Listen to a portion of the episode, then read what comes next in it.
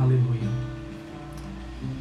Pai, em nome de Jesus, nós te damos graças porque o Senhor tem cuidado de nós. Nós te damos graça porque a tua palavra cumpre-se todo dia nas nossas vidas.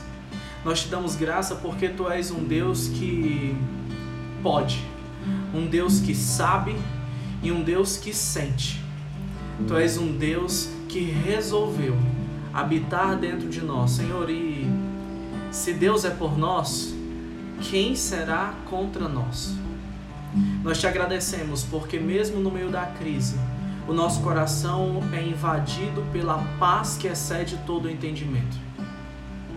Nós queremos te pedir que todo dia seja menos de nós e mais de ti. Que eu cresça e que o Senhor diminua. Que nós, Senhor, como igreja, a gente diminua todo dia. Que nós diminuamos e o Senhor cresça em nós. Pai, no nome de Jesus, que eu diminua e que o Senhor cresça. Fala conosco agora na tua palavra. Fala conosco agora, abre o nosso entendimento para receber essa doce palavra no nome de Jesus. Amém. Amém e amém. Aleluia. Hoje nós vamos começar uma nova série. Nós vamos começar uma série que vai falar sobre conversão. Isso é algo que Jesus tem ministrado muito no meu coração nesses dias, sobre a necessidade de um processo de conversão genuíno. Sabe, quando nós iniciamos isso que se tornou a Sou Livre, algo que sempre queimou forte no nosso coração era uma, um processo de autocrítica diária. Se de fato estávamos manifestando Jesus, se de fato o que estávamos vivendo em comunidade tinha a ver com o evangelho ou com entretenimento. Eu lembro de, um, de uma das mensagens que o Senhor nos deu, e no meio da mensagem o Senhor nos deu uma, uma fala, uma mensagem, uma palavra que define muito da igreja de Jesus nesses dias. Igrejas carentes da glória de Deus, mas cheias de marketing. Nós, de, nós oramos e decidimos que nós não queríamos ser nada disso.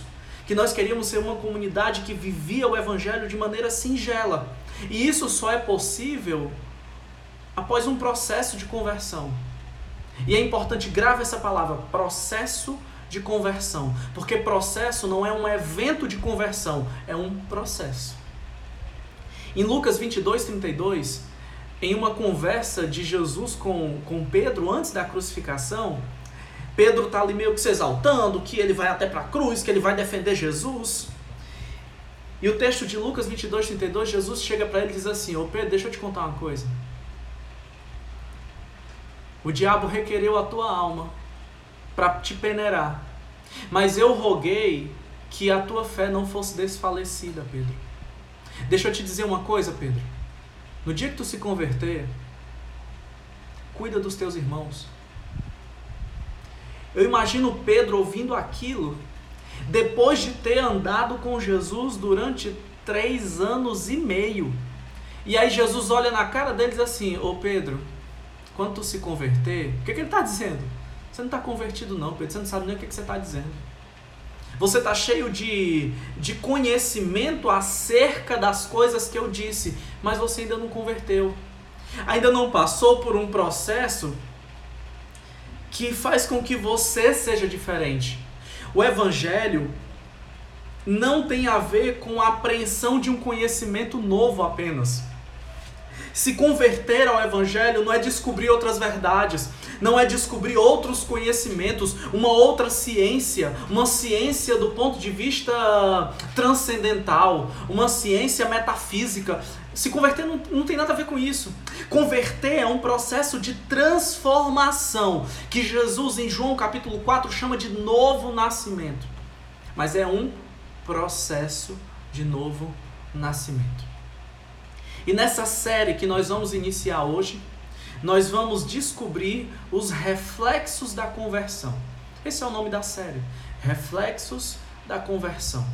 Então, nós vamos passear pela história de homens e mulheres que se encontraram com Jesus e que de fato passaram por um processo de conversão. E nós vamos entender através da vida deles, através do que o Senhor fez na vida deles, o processo que ele deseja fazer em nós. E hoje nós vamos começar com uma das histórias mais conhecidas e mais lindas, que inclusive fez parte do meu processo de conversão. Fez parte do dia em que eu fui chamado por Deus a me render a Ele. No dia em que Jesus decidiu, escreveu no calendário dele que Ele iria me chamar e eu iria atender. Eu tinha seis anos de idade quando eu ouvi essa mensagem. Minto, ia fazer. Minto não, né? Me engano aí.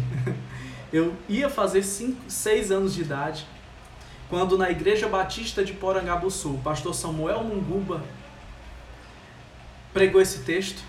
E quando ele terminou de pregar, eu olhei para minha mãe, para meu pai, com um olhar assim meio arregalado, como quem tinha descoberto algo novo, como quem tinha descoberto algo que não tinha entendido ainda.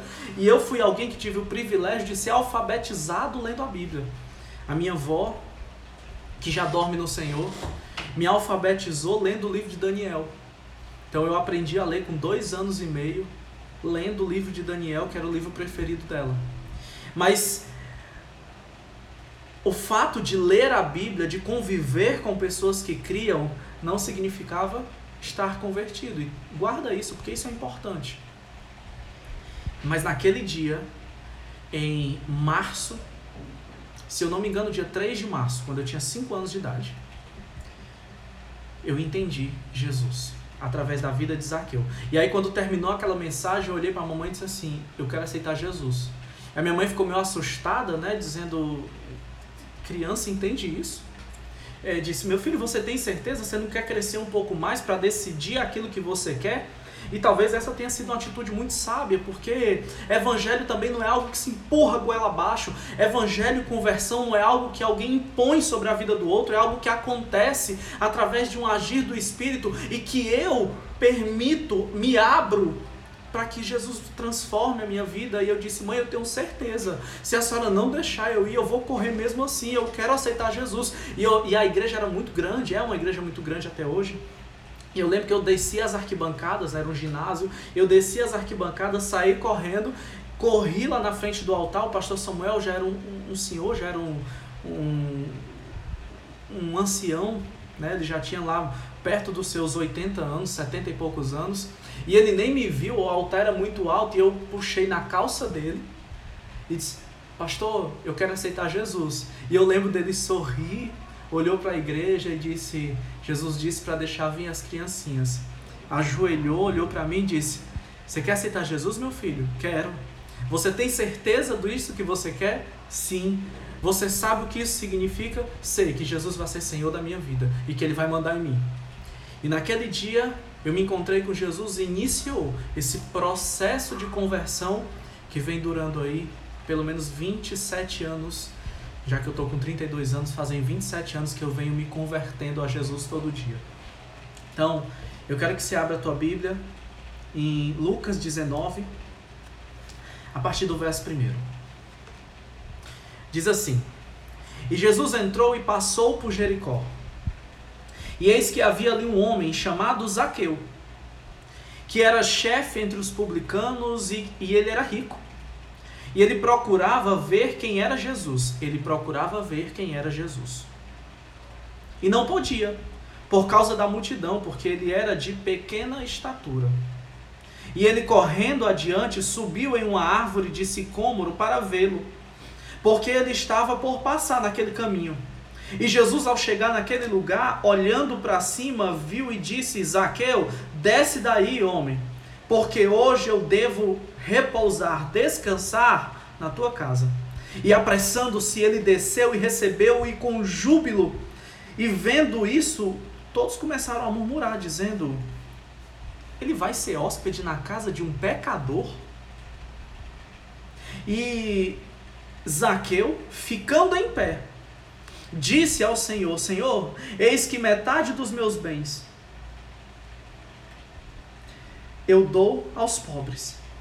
E se alguma coisa eu tenho tomado de algum homem por falsa acusação, restituo quatro vezes mais.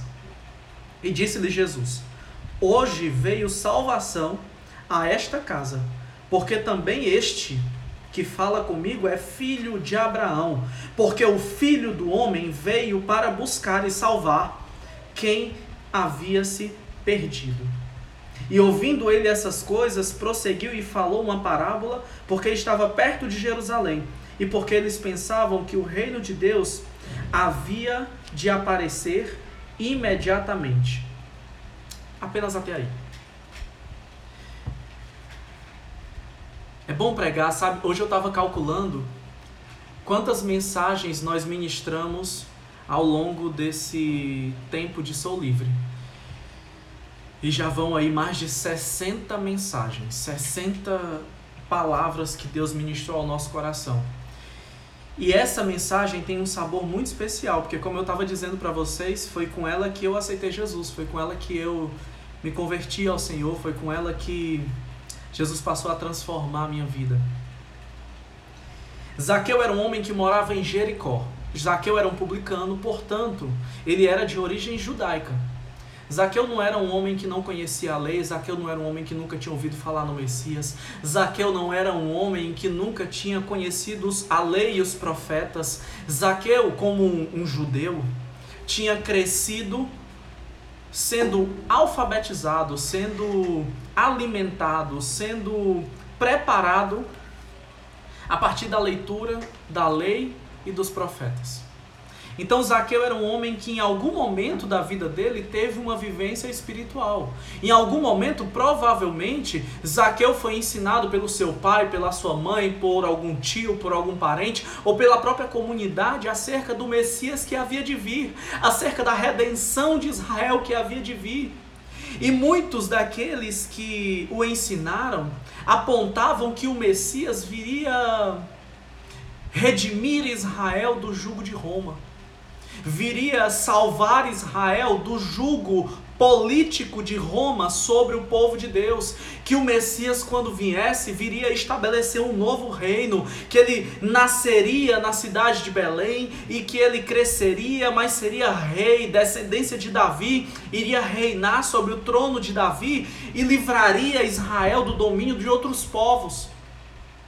Porque essa era a concepção dos judeus acerca do reinado de Cristo, acerca do reinado daquele Messias que viria. Seria um reino político, um reino de poder, um reino que eles desembanhariam a espada sobre o comando desse que seria rei, sacerdote e comandante. Zaqueu cresceu dentro dessas concepções. Só que o tempo foi passando, foi passando não veio o Messias, ou no caso, vieram muitos Messias. E muita gente aparecia dizendo: Ó, oh, tá aqui o Messias. Não, o Messias apareceu agora em Jerusalém. Não, na verdade ele está na Judéia. E aparecia muita gente dizendo que era o Cristo.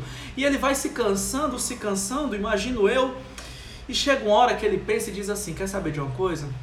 Eu vou parar de ficar esperando esse tipo de lenda esse tipo de coisa que já faz parte da cultura, mas que não tem apego à realidade, eu vou cuidar da minha vida. Isaqueu se alia ao domínio de Roma.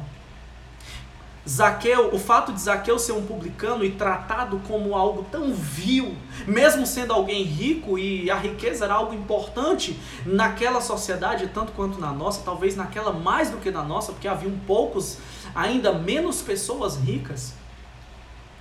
Mas apesar de ser rico, ele é tratado como escória, como expurgo, porque ele era um judeu que se volta contra o seu povo. Ele é um judeu que passa a trabalhar para Roma para subjugar o povo. Ele era aquele que cobrava os impostos dos judeus para o Império Romano. Então Zaqueu é alguém que desiste da fé que aprendeu com os pais. Zaqueu é alguém que abre mão de esperanças que ele enxergava serem esperanças vazias para agora viver a sua própria vida, para cuidar de si mesmo, Quer saber de uma coisa? Se tudo aqui vai acabar de qualquer forma, se a gente vive tão pouco, a expectativa de vida não passava de 45 anos naquela época. Ora, se eu vou morrer tão cedo, quer saber de uma coisa? Eu vou pelo menos ter um nome, nem que seja um nome sujo, mas vou desfrutar do que tem nessa vida, vou desfrutar do que tem nessa terra, eu vou cuidar da minha própria vida e o que eu aprendi. Deixa pra lá. E aí Zaqueu mora em Jericó e nós sabemos que Jericó é algo muito importante, é, uma, é um local muito importante para o povo de Israel, porque foi a primeira cidade que Josué derrota na sua entrada em Canaã, quando ele passa o Jordão, pouco, poucos dias eles invadem Jericó e daquela forma miraculosa, eu imagino que essa história tenha feito parte da vida de Zaqueu. Ele morava num lugar que tinha sido conquistado por Israel a partir de um milagre de Deus. Eles tinham cercado a cidade e durante sete dias rodeado a cidade. No sétimo dia tocaram as trombetas, as, as, as tom, trombetas gritaram e as muralhas de Jericó caíram e o povo de Israel entra e conquista Jericó. Zaqueu morava num lugar que tinha nascido a partir da fé e do milagre de Deus. Mas ele decide ter a vida que ele quer ter. Eu lembro da minha própria vida nesse sentido. Eu nasci num lar cristão. Eu nasci num lar com isso com todos os privilégios e contrassensos e, e com todas as os paradoxos que isso representa. Porque ao passo de que a gente recebe muito conhecimento, né, eu lembro da minha vida inteira, quarta, sexta, sábado e domingo, igreja. Quarta, culto de ensino, sexta, culto de oração, sábado tinha o ensaio do louvor, papai era é, líder de louvor, era líder da, da parte musical da igreja, e, e dos jovens também. Então tinha também o culto de jovens, eu acompanhava. Domingo de manhã, escola bíblica dominical, culto matinal e domingo à noite culto. Então, a minha vida, a gente cresceu decorando versículo. Muito criança, a gente quase que decorou todo o livro de Romanos. Inclusive, o meu versículo preferido é Romanos 12, 21. Não te deixes vencendo, vencer do mal, mas vence o mal com o bem. Romanos 12, 1, porque é, renovai, o, renovai, pois, o vosso entendimento, para que conheceis qual é a boa, perfeita e agradável vontade de Deus. Decorar a Bíblia era algo que a gente fazia desde pequeno. Mas, apesar de nascer em um lar evangélico, crescer, sempre ter sonhado em ser pastor, eu não me imagino sendo outra coisa.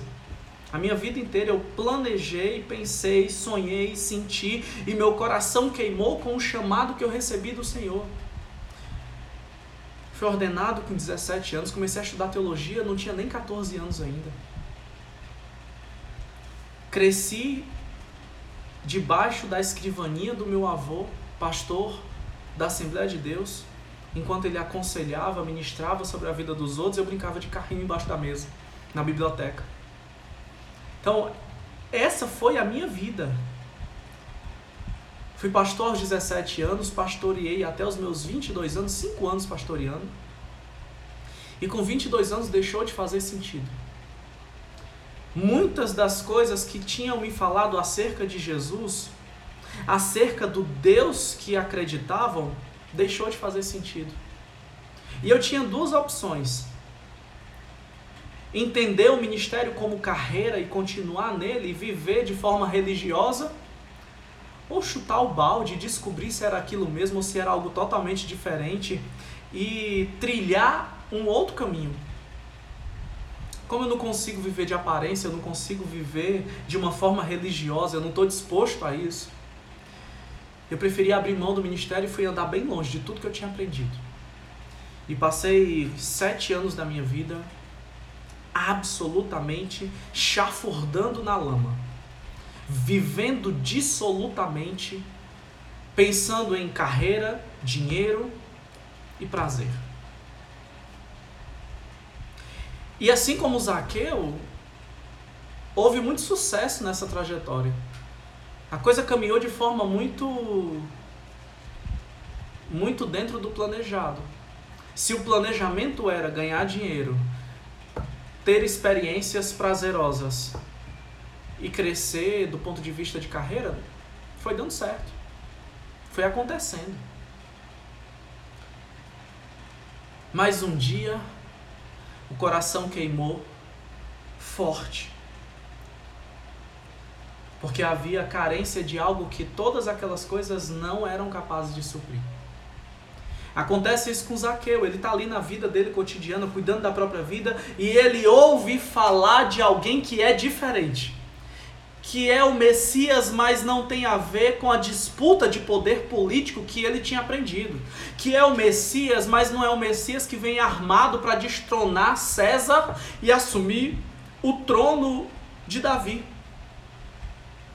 E ele, eu imagino Zaqueu ficando curioso e a Bíblia diz que Jesus decide passar por Jericó. Isaqueu, pequeno, sai no meio da multidão. E para quem era tão conhecido e tão odiado, estar no meio da multidão, sendo pequeno daquele jeito, nem seguro era. Lembre-se que nós estamos em uma sociedade que não havia problema em andar armado, por exemplo, em uma sociedade que não havia as leis, a, a, a seguridade do Estado democrático de direito que nós temos hoje. Para um homem odiado como Zaqueu, era arriscar a própria vida, estar no meio da multidão. Mas Zaqueu arrisca a vida, sai, entra no meio da multidão, não consegue enxergar o Messias chegando, ele sobe numa árvore.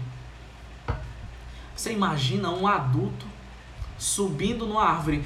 Eu imagino que Zaqueu, porque se Lucas, doutor Lucas, faz questão de descrever que ele era baixinho e por isso ele subiu na árvore, provavelmente Zaqueu sofria muito bullying quanto a isso, mas ele não estava nem aí. Ele sobe na árvore como se fosse uma criança, como se fosse um menino, que não era mais, para ver Jesus. Só para ver Jesus. Para ter certeza de que Jesus era diferente que esse Jesus era alguém que ele podia pelo menos ver. Jesus para debaixo da árvore, olha para cima e diz: Ô Zaqueu, desce daí, porque hoje eu vou ficar na tua casa, eu quero descansar na tua casa. A Bíblia diz que ele se apressa e desce rapidamente. E o, as pessoas ao redor começam a julgar Zaqueu e Jesus. Ora, peraí. Quer dizer que tendo tanta gente nessa cidade, Jesus escolhe ir para a casa de um pecador? É na casa dele, quer dizer que esse é o tipo de gente que ele se acompanha? Quer dizer que o tipo de gente que esse Jesus costuma andar é esse tipo de gente que a gente despreza? E eu me sentia a um passo de que eu me sentia como Zaqueu? Ou seja, alguém que queria, que tinha tido uma vivência religiosa, que tinha aprendido, que tinha crescido, mas que queria redescobrir Jesus, que queria ter a oportunidade de pelo menos vê-lo de longe. Eu lembro em 2017, no Natal de 2017 para 2018, eu dizendo: Senhor, ou oh, Senhor, me dá a oportunidade de ter uma vida contigo, sem negar quem eu sou, sem negar, não, negar-me a mim mesmo nesse ponto de vista, mas negar a minha própria identidade. Ou o Senhor me permite ter uma vida, descobrir uma espiritualidade que me caiba nela, que exista para mim um lugar perto de Ti, pelo menos para te ver. Ou o Senhor pode me levar, permita que eu apresse o fim da minha vida. E eu já tinha tentado suicídio duas vezes antes dessa oração e tinha sido incompetente no processo. Para a glória de Deus para a glória de Deus, porque quem tenta se matar, na verdade, está tentando matar a dor, não quer morrer, quer matar a dor, quer ter outro tipo de vida. E havia uma dor que me consumia, que era uma dor existencial. Tinham arrancado de mim a possibilidade de poder servir a Deus, de poder viver com Jesus, de poder ter Jesus. E a partir dessa oração inicia o processo que para Zaqueu foi: desce que eu quero entrar na tua casa. Jesus disse em outras palavras e começou a fazer comigo um processo de entrar de volta na minha casa e transformar e a gente vai já chegar no ponto. Segura mais um pouquinho. Uma das coisas que eu descobri é que Jesus, sim, ele se acompanha com o tipo de gente que a sociedade religiosa rejeita. Se você é alguém para o qual a religião existe e te cabe de forma muito confortável, se você se sente bem na religiosidade como ela é, de forma institucional, de forma pesada, de maneira preconceituosa muitas vezes, eu quero te dizer que a mensagem do evangelho não é para você. Pastor, e a mensagem do Evangelho não é para todo mundo? A Bíblia diz: Jesus disse que ele escondeu dos grandes e revelou só aos pequeninos. Para que você entenda a mensagem do Evangelho, você precisa se entender como pequenino. Seja você tendo a raça que você tiver, a condição social que você tiver, a orientação sexual que você tiver, seja lá qual for a sua origem, se você não se enxerga como pequeno, se você se enxerga como grande, o Evangelho não é para você. Evangelho é para pequenino, é para quem se enxerga como pequeno. A Bíblia diz que Zaqueu era de pequena estatura, mas Zaqueu não era só de pequena estatura do ponto de vista físico. Apesar de ser um homem rico, Zaqueu se enxergava como pequenino. Zaqueu não tentava esconder que ele era um ladrão. Zaqueu não tentava esconder fingindo que ele era um homem perfeito como o jovem rico que chega diante de Jesus, que pregamos na semana passada. Zaqueu era quem era. Porque é por isso que Jesus se sente confortável na casa de Zaqueu, porque ele sabe que na casa de Zaqueu ele não vai ter alguém contando história, contando balela, com conversa para boi dormir. Ele vai ter alguém que quando ouvir a palavra dele, quando ouvir a palavra de Jesus, vai abrir o coração e vai também abrir a própria vida. O processo de conversão não pode acontecer na vida de quem vive mascarado. E até é interessante falar disso, né? Porque nós somos uma sociedade que tem se acostumado a usar máscara para ir no supermercado, por exemplo. O problema é que nós somos uma sociedade que já vivia mascarada. Quantos homens de família na verdade, deixam as suas esposas em casa depois do culto e vão nas zonas de prostituição procurar mulheres, procurar todo tipo de entretenimento sexual, inclusive com homens com travestis. Vivem uma vida dupla. Mantêm um casamento de aparência porque precisa dar satisfação a uma sociedade, quer mostrar aquilo que não é. E Jesus não tem parte com gente assim. Jesus não tem parte com quem não está disposto a ter uma só vida. A Bíblia diz que ao homem importa viver uma só vez, ou seja, você só tem uma vida. Depois dessa, segue-se o juízo. Para que haja conversão, precisa primeiro entender qual é o quadro verdadeiro. Só se muda aquilo que eu consigo enxergar qual é o problema. Se eu escondo um problema, ele vai crescer, vai crescer e vai me matar e eu não consegui mudar nada. Passar por um processo de conversão necessariamente significa abrir a vida, andar na luz. Jesus disse: se nós estivermos na luz como Ele na luz está, teremos paz com Deus e o sangue de Jesus nos purifica de todo pecado. Precisamos andar na luz como Ele na luz está, senão não teremos paz com Deus e o sangue de Jesus não nos purificará de todo pecado.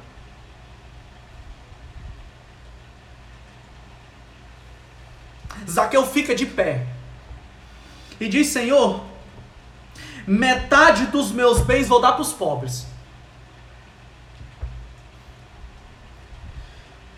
E se eu tiver roubado, tomado alguma coisa de alguém, eu vou restituir quatro vezes mais. Zaqueu era um ladrão. Declarar isso daqui significa necessariamente abrir mão de ser rico e virar pobre. Um dos reflexos da conversão, e esse é o reflexo da conversão de Zaqueu, anote isso. É o desejo urgente e a necessidade de restituir o mal que fez antes de encontrar Jesus.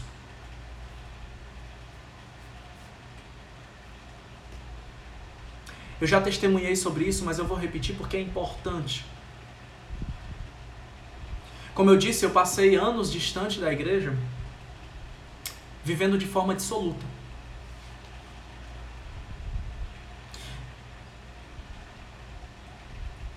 a ostentação, a celebração e a carnalidade, o sexo era algo que tinha uma importância muito grande na minha vida. E quando eu retorno para o Senhor para redescobrir Jesus nesse novo processo, o meu primeiro desejo é que eu pudesse restituir as pessoas que eu defraudei. Que eu pudesse fazer com que as pessoas que eu machuquei, usando-as, pudessem agora, através da minha vida, descobrir Jesus. Um Jesus que consegue transformar qualquer calhorda, qualquer babaca, qualquer homem podre como eu, em um homem de Deus.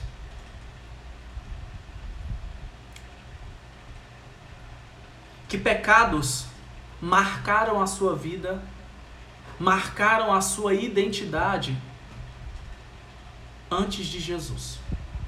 Antes do dia em que você foi iluminado pela verdade do evangelho e decidiu seguir Jesus e se entregar a ele.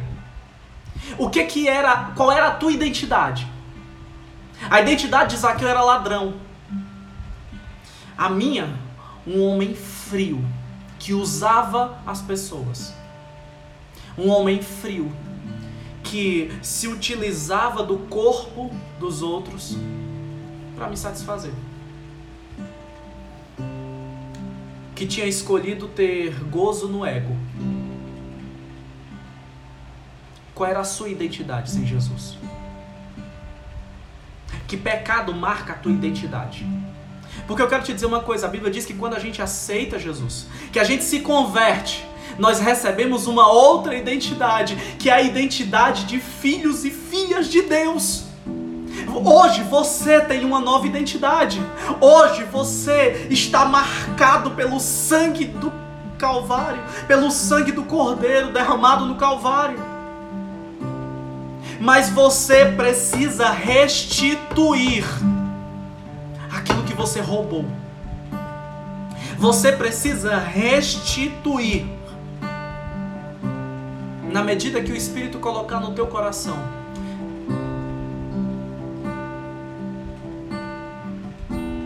O Evangelho necessariamente faz com que eu e você nos tornemos escravos voluntários uns dos outros. Quando Zaqueu diz isso, Jesus disse: Hoje entrou salvação nessa casa, porque esse também é filho de Abraão. Filho de Abraão são filhos na fé. Não são filhos conforme a carne, são aqueles que creram na promessa. Jesus estava dizendo, Zaqueu, você é filho de Abraão. Imagina Zaqueu chorando, porque ele tinha crescido no meio de um povo que chamava Abraão de pai, mas que não entendia a mensagem que Abraão carregava, não foi capaz de entender o Cristo que veio da genealogia de Abraão, mas Zaqueu, que não era religioso, que tinha sido expulso da sociedade, que tinha sido afastado do convívio, que tinha decidido viver outra vida, esse Zaqueu era um filho de Abraão. Porque o filho do homem veio buscar e salvar o que se havia perdido. Se você nunca se sentiu ser perdido, se você nunca se sentiu afastado, se você nunca se sentiu como alguém que é forasteiro, que é estrangeiro, sinto muito, você não vai ter como ser achado. Mas se em algum momento você se sentiu forasteiro, você se sentiu estrangeiro, se sentiu que não fazia parte disso, não faço parte disso. Eu sou diferente, eu não consigo. Eu finjo que tá tudo bem, mas não tá. Filho, Jesus veio buscar e salvar aquele que havia se perdido.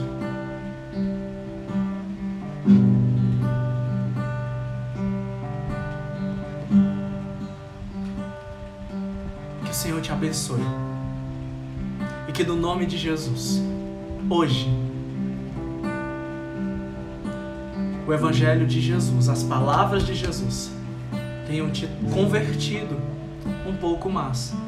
Lembra que eu disse no começo que conversão é um processo? É porque conversão não acontece só uma vez. todo dia somos convertidos pela ação do Espírito Santo dentro de nós. Nós somos salvos de uma vez por todas. Nós somos salvos em Jesus no instante que o reconhecemos como Senhor e Salvador. E isso ninguém arranca de nós, nada pode arrancar, porque somos salvos pela graça e pela fé em Cristo Jesus. Mas a conversão, o processo de novo nascimento, dura para sempre, porque ainda estamos presos no corpo dessa morte, mas estamos em processo de aperfeiçoamento até nos tornarmos como Ele é. Vamos juntos nessa jornada de conversão? Essa é só a primeira mensagem. Eu tenho certeza que o Senhor falou muito ao teu coração, como falou ao meu. Feche os teus olhos que eu quero orar por você nesse momento. Jesus, eis aqui os nossos corações. Em teu nome, Pai, eu te peço que o Senhor possa encontrar espaço em cada coração que nos ouve nesse momento, que nos assiste, seja no Instagram, no YouTube depois, seja através das plataformas de podcast, seja onde for. Essa pessoa que agora, nesse momento, ouve ou assiste essa palavra,